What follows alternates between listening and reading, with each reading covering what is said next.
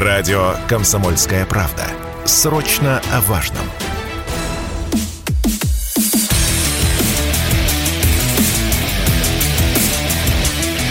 Программа с непримиримой позицией. Утренний Мардан. Всем здравствуйте! В эфире радио «Комсомольская правда». Я Сергей Мардан. Сегодня день исторический. Хочу это подчеркнуть. И совсем не потому, что сегодня какой уже а, второй или третий день частичной мобилизации. Это как раз... В этом уже никакого историзма нет, а про это сегодня будем подробно говорить. Тут, в общем, в новой жизни как-то надо начинать э, обживаться. Обживаться. Не ориентироваться, сориентироваться невозможно пока что, ну, как-то обживаться.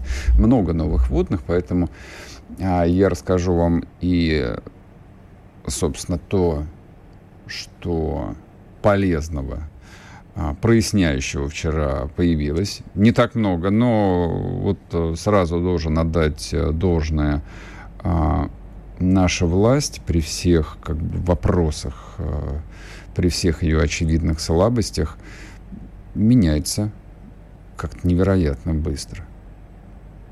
Вот, то есть то, что вчера уже а, выступил и представитель главного МОВ управления Минобороны, это просто фантастика.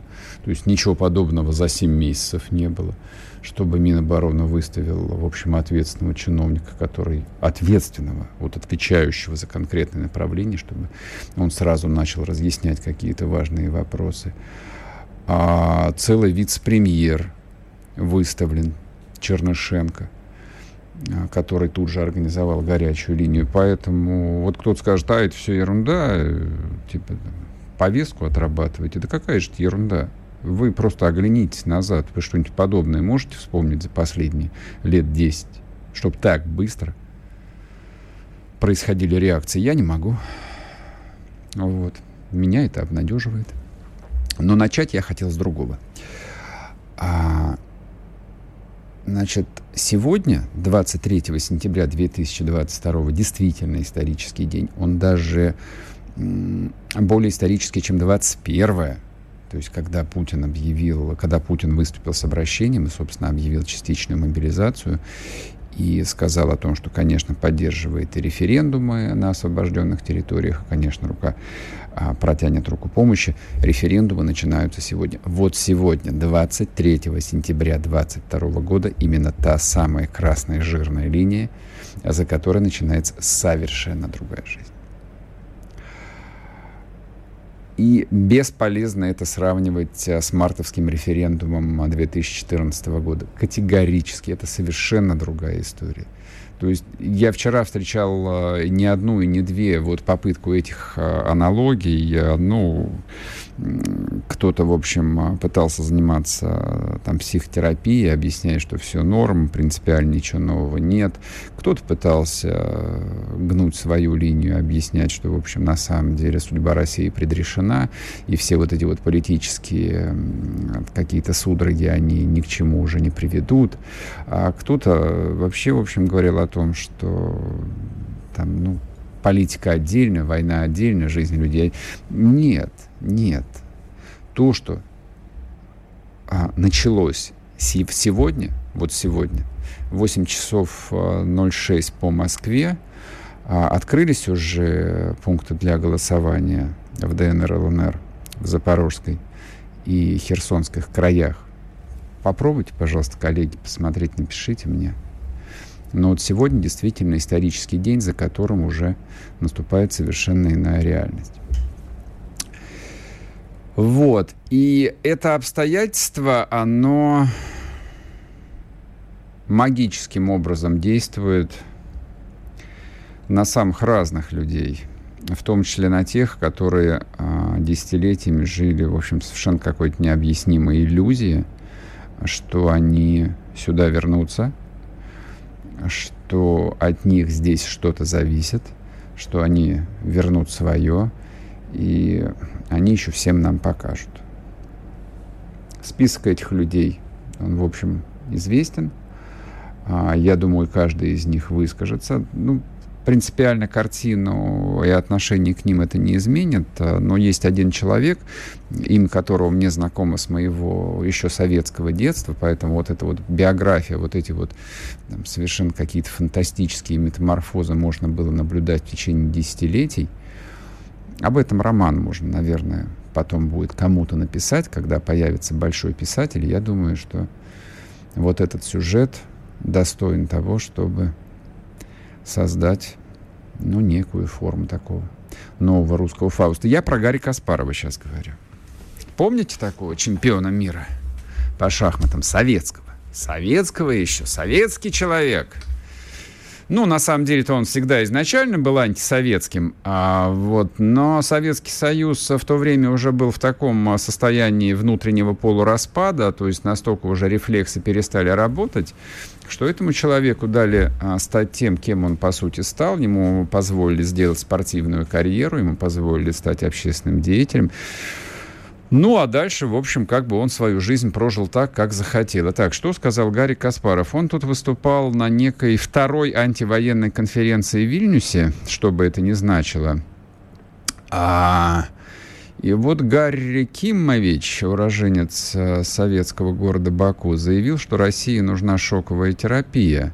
Это обстрелы Крыма с многочисленными жертвами. Причем а, Гарри Кимович пожелал а, добрым русским людям такие обстрелы, цитирую, чтобы Крымский мост рухнул под ногами беженцев. Вот так вот.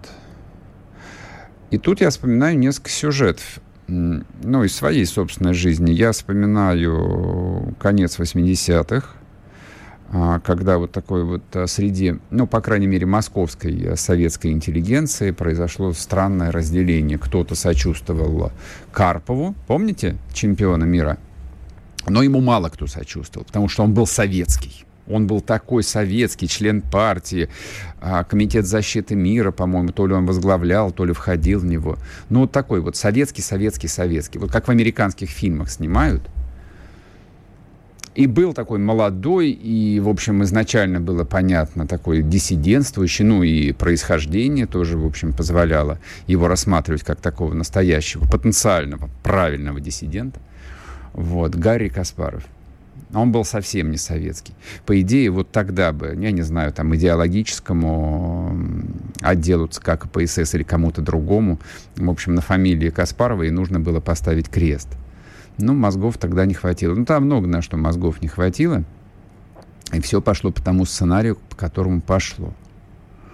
Вот. Но тогда, да, в общем, примерно десятилетие Гарри Каспаров стал, ну, такой иконой демократического движения. Был, стал настоящим демократом.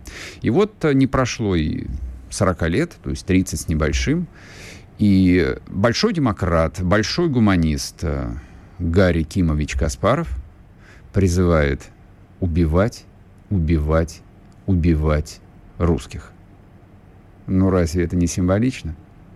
Разве это не символичный финал развития а, советского диссидентского движения? Разве это не то, о чем они на самом деле и мечтали? Кто-то скажет нет, кто-то скажет, что я передергиваю, кто-то скажет, что они боролись с тоталитаризмом, с советчиной. Вот вам конкретный пример. То есть вы можете соглашаться, ну, с тезисами, допустим, а, ну, того же Прилепина или покойного Лимонова, многих людей, которые говорят, что а, следующим шагом за антисоветчиной начинается русофобия. Вам вы видите в этом большую натяжку, а я вижу такое количество примеров, а, которые, в общем, подтверждают этот тезис. А, ну и чтобы закончить на этом, а, на Гарри Кимовиче, очень а, хочется верить, что а, специально обученные люди, у нас же есть такие, вот, которых мы взращивали за счет своих налогов, чтобы они заканчивали специальные учебные заведения, где их учили вести диверсионную работу, разведку, уходить от преследования, от слежки и прочее. Они поставили там специальный крестик напротив фамилии Гарри Каспарова. Очень хочется верить, что Гарри Каспаров закончит свой земной путь, ну, не вполне естественным образом. В этом есть смысл. То, что не доделала советская власть, должна доделать новая российская власть. Каждому должно воздастся. Я в этом абсолютно убежден. Предатель, предатель, враг России и русских должен всегда изначально знать, что его жизненный выбор определяет, в общем, э, некий, некий такой э, исход драматичный, драматичный в его жизни. Вот так вам, для затравочки. А сейчас, после короткого перерыва, а, мы начнем говорить про ход мобилизации, про то, что разъяснили, про те вопросы, которые э, возникли новые. А, спасибо всем, кто писал мне. Я вчера обращался. Я, я вчера допустил, как бы высказал сомнение, что не может такого быть, чтобы уже в первый день приходили повестки. Да нет, приходили они, естественно, в первый день. И, естественно, много бардака там на часть вот этого бардака уже, в общем, как бы ответили начальники, на часть, я надеюсь, будут отвечать сегодня. Мы это все сегодня обсудим, не переживайте. Так, новости, погнали. sportkp.ru О спорте, как о жизни.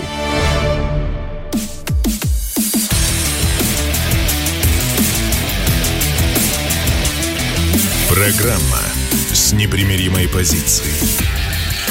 Утренний Мардан. И снова здравствуйте, и снова в эфире радио «Комсомольская правда». Я Сергей Мордан. Смотрите программу на YouTube-канале «Мордан 2.0». Там же, в общем, э, выкладываются и программы, ну, точнее, как бы записи моей программы «Русский доллар», которая выходит по вторникам. А, кто не посмотрел последний выпуск э, с Дмитрием Прокофьевым, посмотрите. Так, по мобилизации. Значит, давайте главное – вчера выступал а, заместитель председателя правительства, вице-премьер как раньше, как раньше говорили, теперь будем опять учиться говорить заместитель председателя правительства Дмитрий Чернышенко, а, сказал следующее. Во-первых, горячая линия заработала номер 122. Можете записать, но вообще очень легко запомнить. Номер 122. Все вопросы по мобилизации а Минцифра запустила горячую линию, слава богу. Это очень правильно, потому что как бы в ситуации всеобщего психоза и, как водится, в общем, довольно большой э, неразберихи, а, то, что можно было сделать, уже сделали.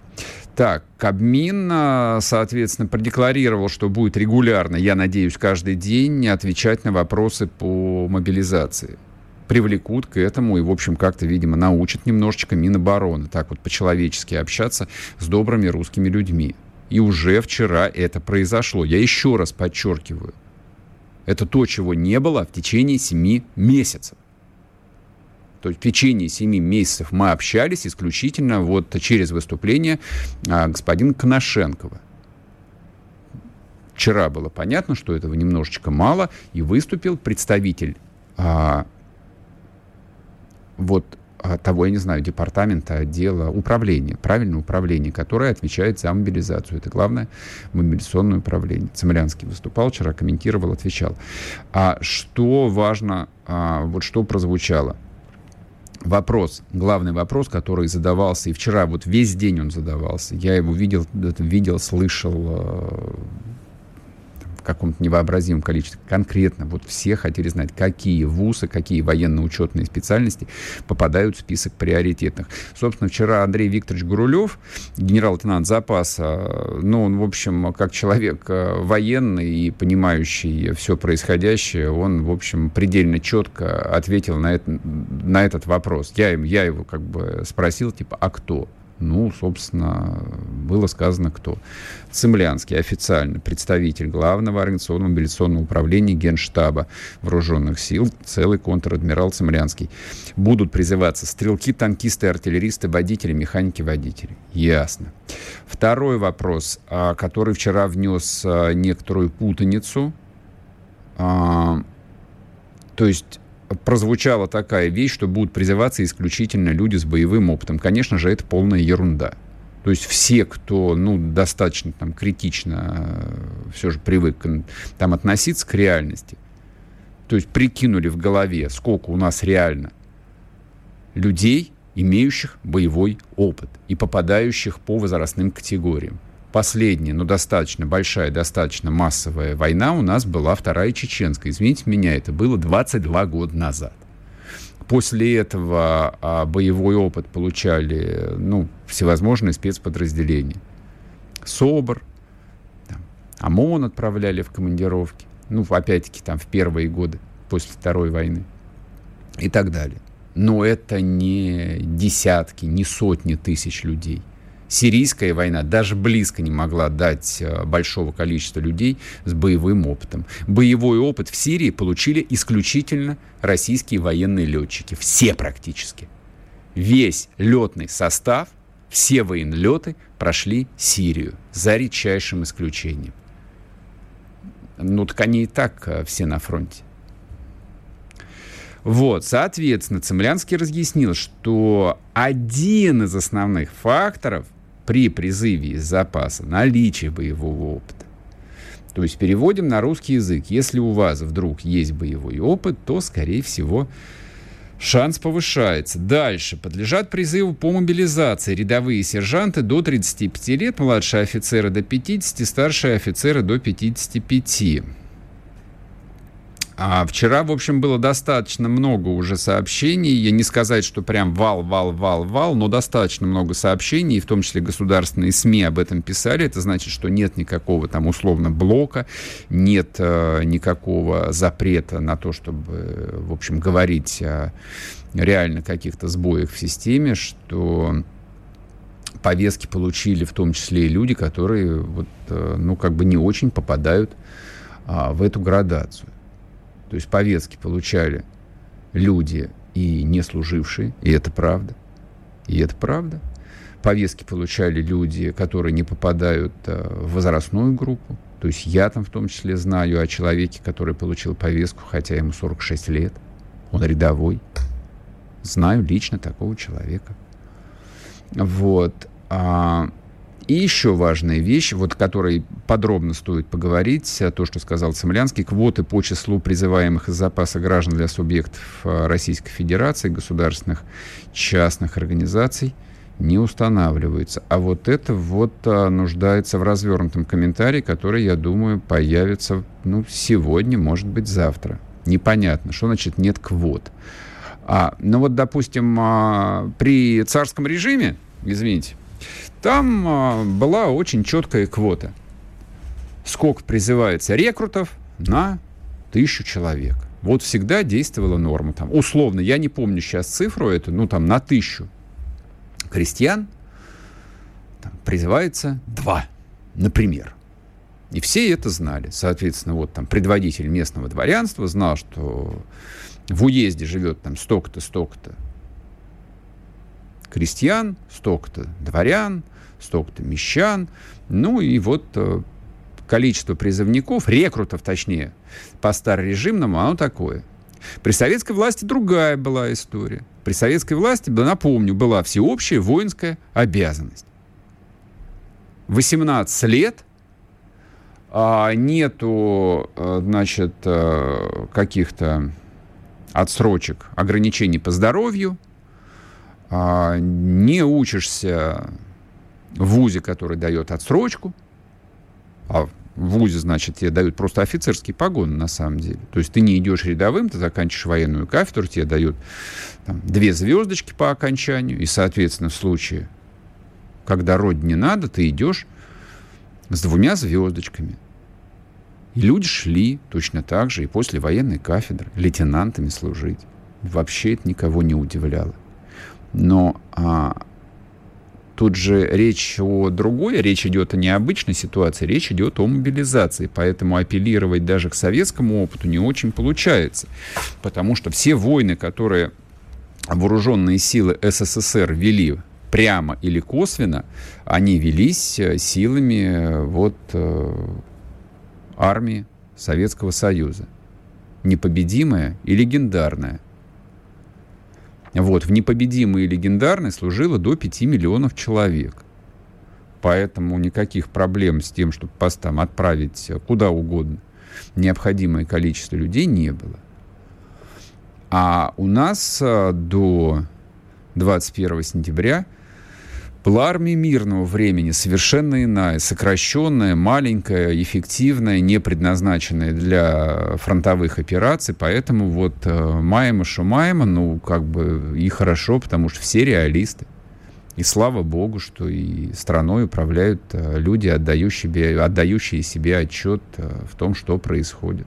Умеют, там, которые в состоянии имеющие в том числе и политическую волю принимать подобного рода решения. Ни вчера, ни позавчера вот об этом не успели поговорить подробно. Ну, наверное, и не надо, это можно отложить на потом. Но я просто хочу обратить внимание, что уверенность власти в себе принципиально важна вот для таких а, критических, кризисных моментов в истории. Власть должна быть уверена в себе, в тылу, в армии, в том, что она может. Власть точно должна быть уверена в победе. Я почему об этом говорю?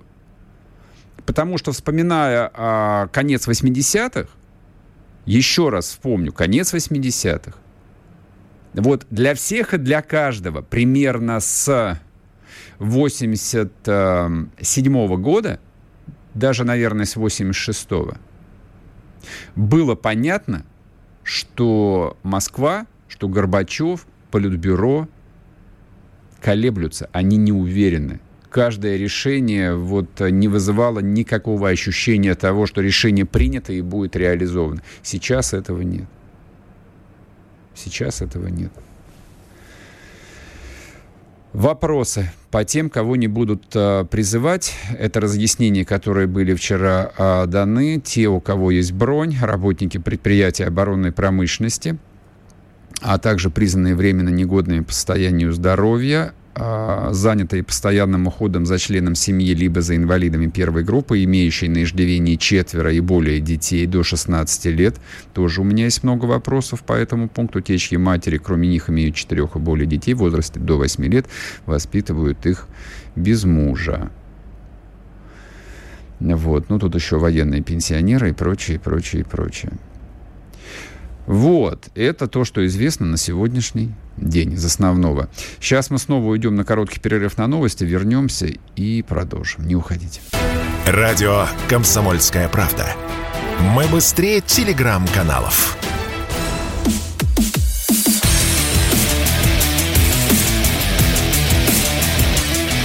Программа с непримиримой позицией. Утренний Мардан.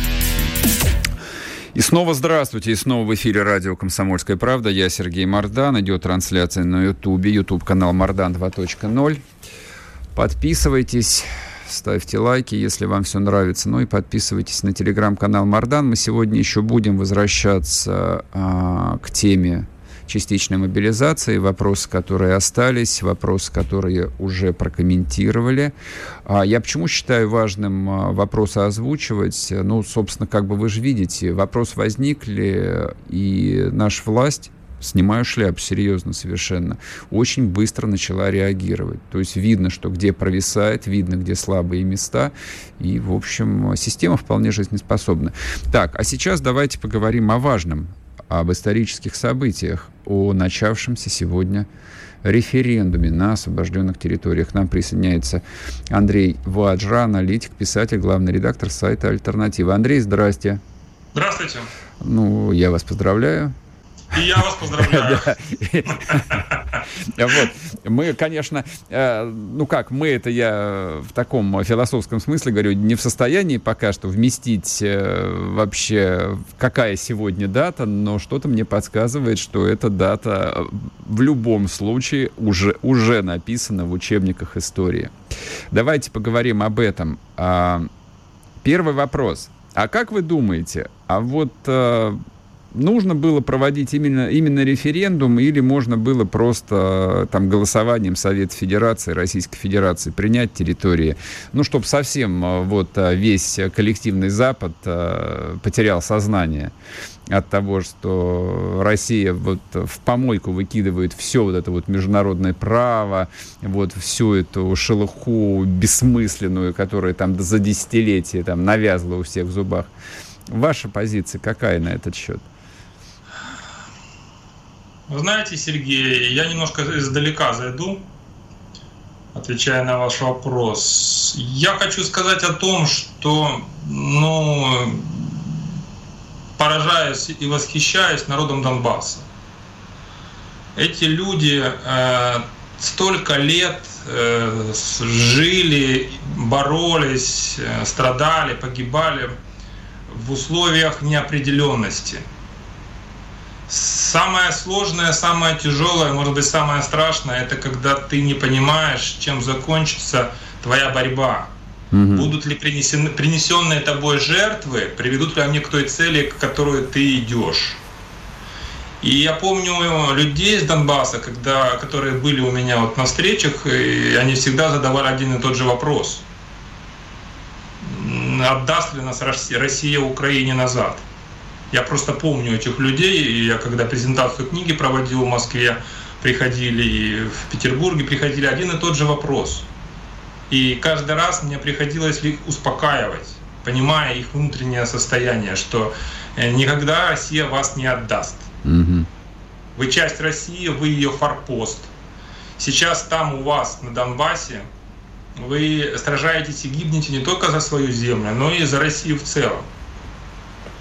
Вот. И то, что сейчас люди идут голосовать именно за э, воссоединение с Россией, за возвращение на свою большую родину, это, э, вы понимаете, здесь же не имеет значения, э, что будет думать Запад.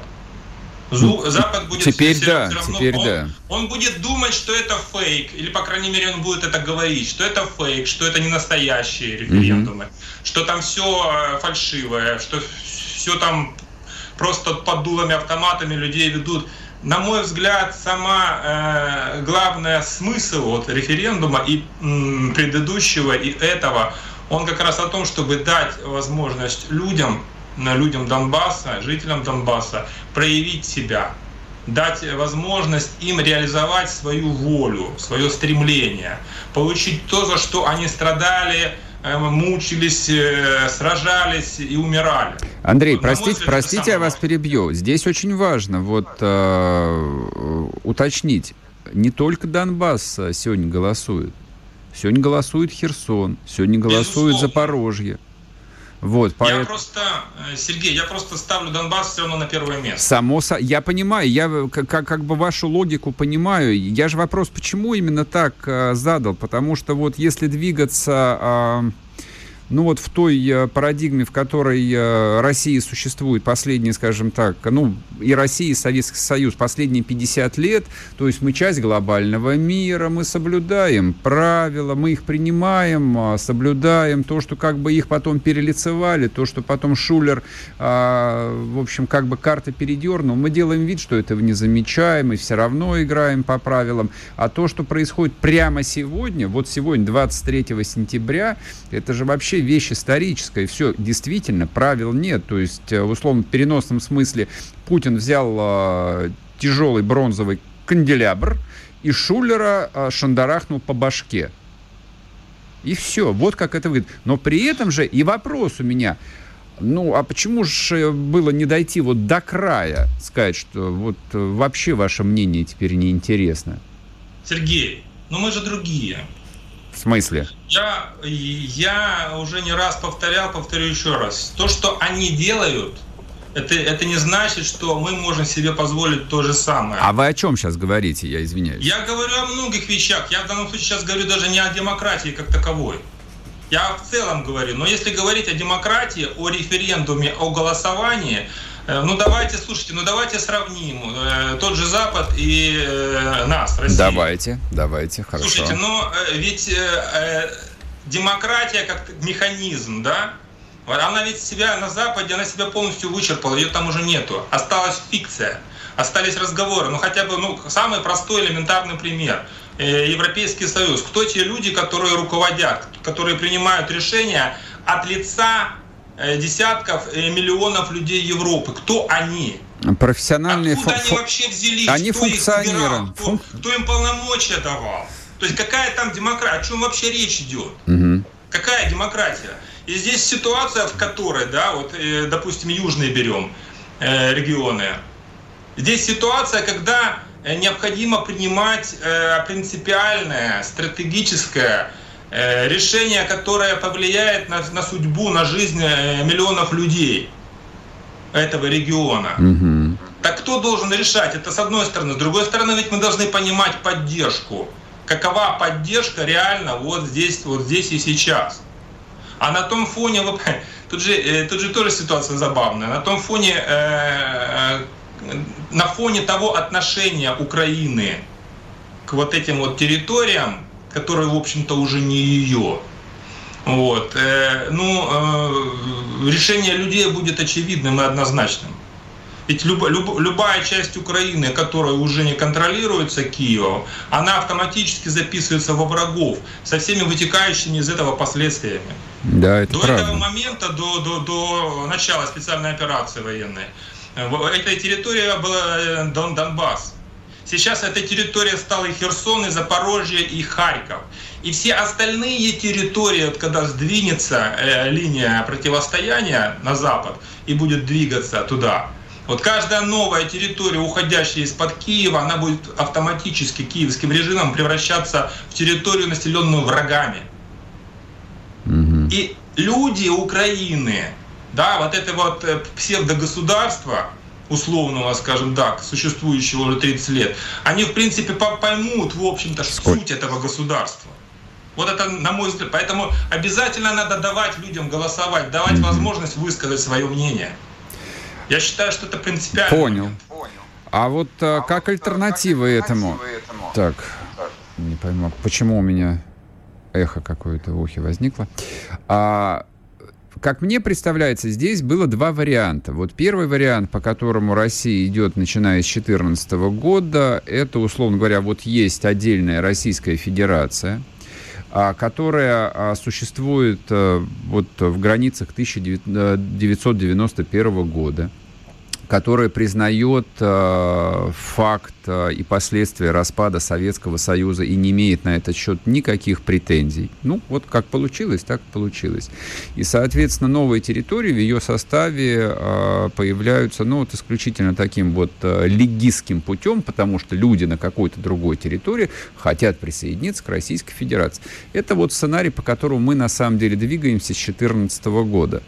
А, ну, неважно там, как я к этому отношусь, но это просто данность. Но ведь есть же и второй путь, а, по которому, допустим, идет, ну, например, государство Израиль. Вот у меня как бы есть готовый исторический пример, которым я лично не устаю, не перестаю восхищаться. Они говорят, значит так, это все, вот вся эта земля, это исторический Израиль. Вот, от, не то что от дедов-прадедов, а пра-пра-пра-пра-пра-прадедов. Вот три тысячи лет назад здесь жили евреи, и здесь будут жить евреи следующие три тысячи лет. А вот то, что здесь жили последние 800-900 лет арабы, их никто не спрашивает. Там никто референдум не проводит на голландских высотах. Это просто, это просто Израиль. И все. Почему Россия не идет по этому, ну, казалось бы, очевидному пути? Ну, на мой взгляд, во-первых, э, сравнивать Израиль с Россией немножко будет некорректно. Это почему? Уже хотя бы потому, а потому что там два народа в Израиле, на этих территориях. Вы же сами только что сказали, есть э, израильтяне, есть евреи, а есть другие. Сейчас мы с вами на минутку вот э, уйдем на новости, вернемся, вы сможете продолжить. Андрей Ваджа с нами. Радио «Комсомольская правда». Срочно о важном.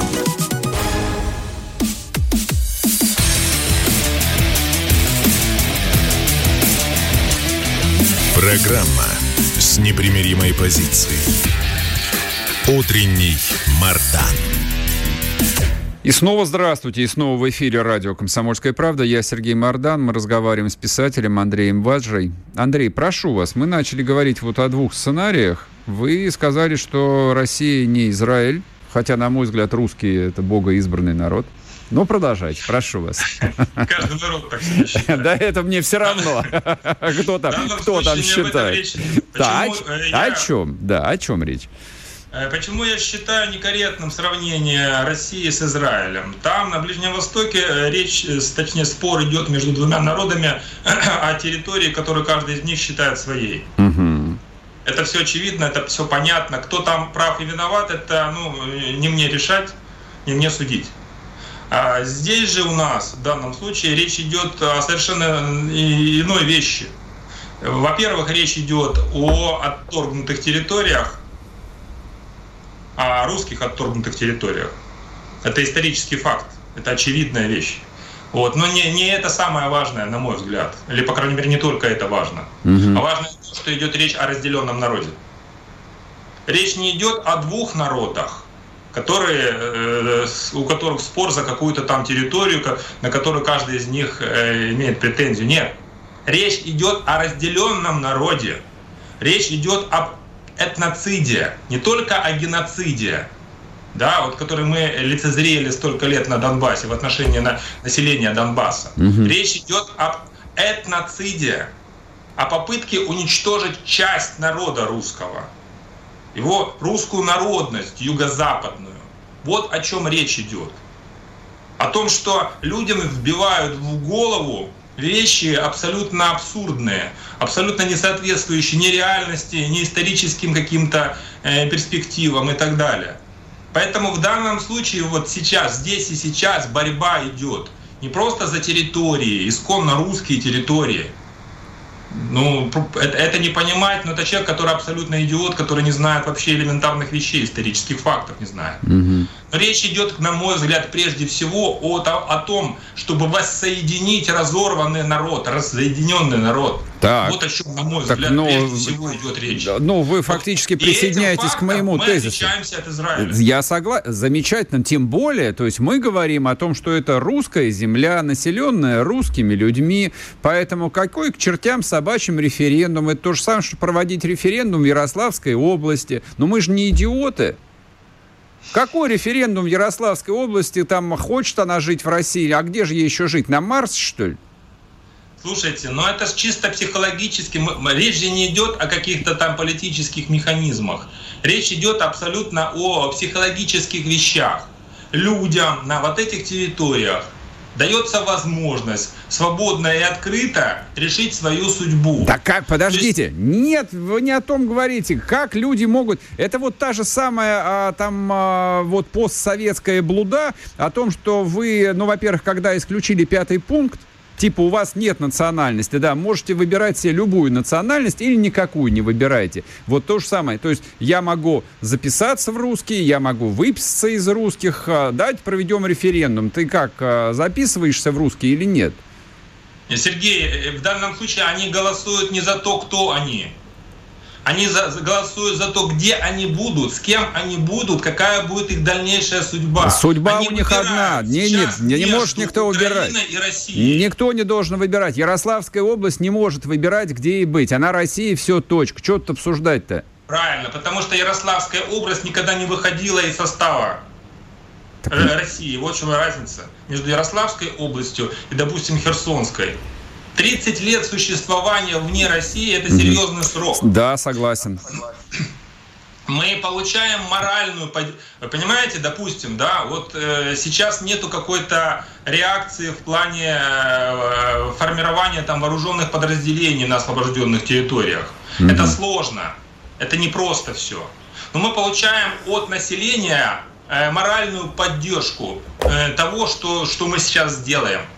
Они говорят нам, да, вот мы, мы, мы согласны с вами. Мгм. Вот несмотря на 30 лет, да, несмотря на все, что происходило, по, по тем опросам, которые мы сейчас видим, большая часть населения нас поддерживает, несмотря ни на что. Мы хотим вернуться назад на родину, на свою большую родину. Мгм, мгм. Украина нас, мягко говоря, утомила. И для нас это колоссальная моральная поддержка. То есть мы говорим, мы, не, мы говорим им, что мы не уйдем. Тем более, если вы скажете, что мы хотим быть с вами, мы никогда не уйдем. Мы никогда вас не бросим. Посмотрите на Донбасс. Донбасс сражался, мы ему сказали, мы тебя не бросим. И мы, и мы пришли на помощь Донбассу. И если вы проявили свою волю, в определенной степени свою смелость, потому что это тоже необходимо понимать, что там очень, очень непростая ситуация, там просто убивают людей. И определенный страх есть. Это сложно понять э, людям, которые находятся в безопасности. Да. Люди, которые там, им страшно. И тем не менее, это тоже акт мужества. Точно так же, как человек идет на фронт, на, на передовую, это акт мужества. И то, что сейчас там простые люди, большинство которых беззащитные, в общем-то, по большому счету, не, не, нет уже у каждого пулемета дома в окне, правильно? И они идут и голоса, будут голосовать и э, будут принимать решения. Это тоже акт мужества, это тоже проявление смелости. Это важно. Это очень важно. На мой взгляд, это очень важно. А, я вот, э, э, собственно, я почему вот так настойчиво расспрашиваю вас про это, потому что, ну, с моей точки зрения, когда речь идет о войне как о явлении, а, вопрос там внутренней мобилизации, вопрос четкости целей, задач, мотивации, в том числе там, для сотен тысяч людей, которые будут мобилизованы на фронт, вот называя вещи своими именами, он является принципиально важным. А поэтому, ну вот я пытаюсь там представить себя в роли замполита, рота какой-нибудь. И вот меня спрашивают там, не важно, товарищ старший лейтенант, а вот объясните нам, вот, вот что происходит. И вот я им начинаю долго, путно объяснять про референдум, про демократию, и они понимают, что как-то плохо сработает. А если я сказал бы, ребят, это русская земля. Она всегда была русской землей. Вот посмотрите на карту там 1913 года. Посмотрите на названия населенных пунктов, там поселков, городов. Вот памятник, вот церковь, основанная государем-императором Александром Первым еще. Да, они говорят, да, типа, это ж Россия, конечно. У нас ее отняли. Кто? Пиндоса у нас ее отняли. Мы идем отнимать свое. Вот как бы альтернатива. Отсюда вопрос. А как вы думаете, вот эта альтернатива может приключиться с Россией, ну, на следующем историческом этапе? Ну, вот когда Путин скажет вот именно так, значит так, Россия возвращается в границы 1913 года. Или 91 хотя бы. Ну, Сергей, возможно, я вас удивлю. Может, мы просто немножко иначе смотрим на происходящие вещи и слушаем э, по-разному российского президента. Он именно это и сказал. Слушайте, ну это однозначно. Посмотрите, слушайте, ну он после э, начала, он даже, даже не после, он перед э, началом специальной военной операции, перед теми требованиями, которые он выдвинул э, Западу в конце прошлого года, он же четко не раз проговаривал, и он это повторял. Он не просто там случайно вот, в контексте там э, ради красивого словца, он несколько раз это повторял, что все отмечали угу. что э, русские и украинцы один народ.